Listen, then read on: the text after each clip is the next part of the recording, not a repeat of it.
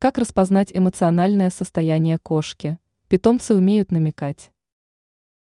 Для людей, которые заводят кошку впервые, различное поведение питомца может быть непонятным, а порой даже пугающим. Вплоть до того, что приставать к кошке с ласками можно в неподходящий момент, и она может проявить агрессию. Это как и собаками, вряд ли стоит приставать с попыткой обнять или погладить, когда животные едят. А вот если кошка ложится рядом на бок или даже на спину открывая живот, она проявляет высшую степень доверия и просит, чтобы вы погладили ей живот.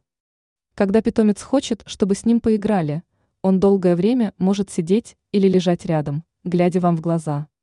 При отсутствии реакции хозяина кошка может прижать уши и пробежать несколько кругов по квартире, периодически запрыгивая на предметы мебели.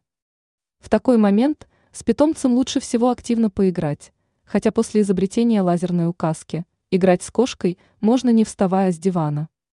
А уже взрослая кошка может подходить к хозяину с любимой игрушкой, в большинстве случаев это банальный бантик.